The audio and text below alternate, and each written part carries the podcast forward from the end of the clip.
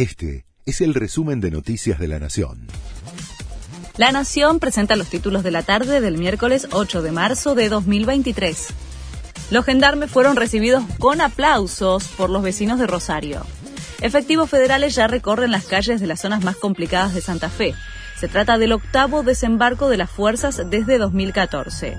La ciudad acumula 66 crímenes en lo que va del año. Vinimos para llegar al hueso y terminar con el narcotráfico, dijo esta mañana el ministro de Seguridad Aníbal Fernández. Diputados apura un paquete de proyectos para fortalecer la justicia en Santa Fe.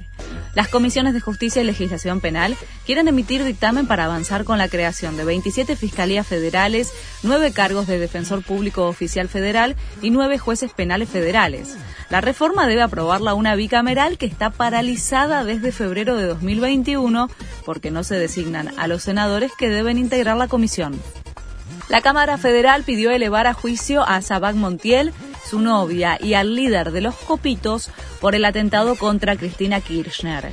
Con el voto de los jueces Bruglia, Bertuzzi y Llorens, el tribunal instó a la jueza federal María Eugenia Capuchetti para que cierre la etapa de instrucción a pesar de las presiones de la vicepresidenta, que pretende encontrar conexiones políticas que no aparecieron inauguran una muestra de fotos dedicada a los perros de la reina Isabel.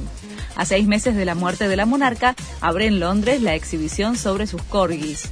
La selección del material se hizo en base a 5.000 imágenes tomadas a lo largo de la vida de la reina.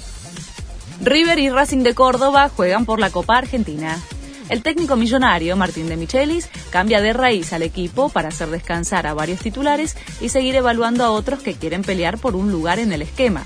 El partido, que corresponde a los 32 avos de final, se juega desde las 21 y 10 en el Estadio Madre de Ciudades de Santiago del Estero. Este fue el resumen de Noticias de la Nación.